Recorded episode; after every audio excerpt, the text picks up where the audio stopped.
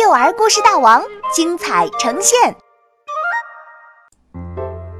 你好，作者李想。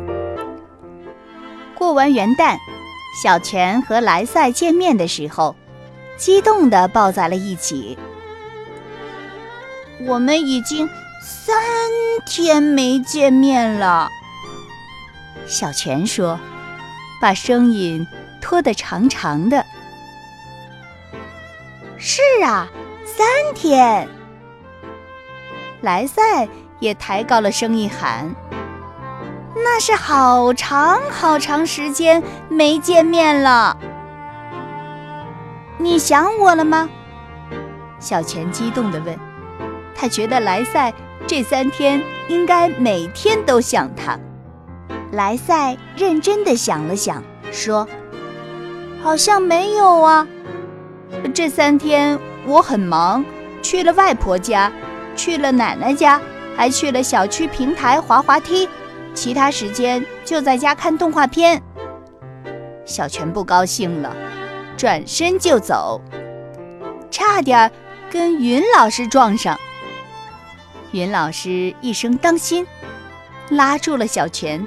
小泉仔细一看，云老师身边还有一个新朋友。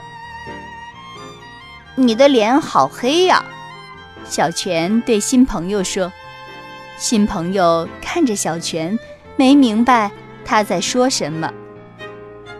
云老师笑了，他走进教室，招呼小朋友：“今天我们班来了一个新同学，你们觉得他跟我们有什么不一样吗？”教室里的小朋友围到了云老师身边。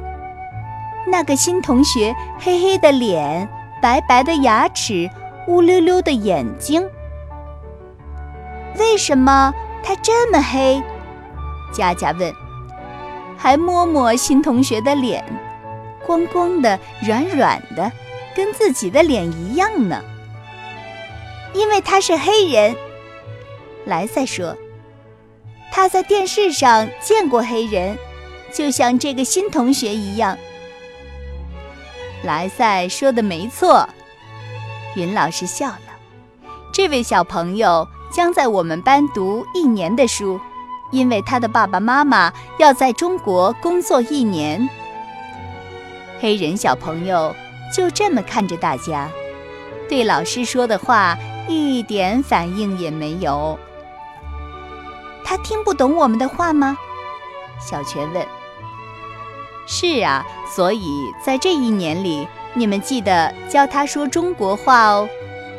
云老师对大家说：“你好。”小泉对着黑人小朋友打招呼：“你叫什么名字？”黑人小朋友直愣愣地看着小泉，又回头看看云老师。云老师说。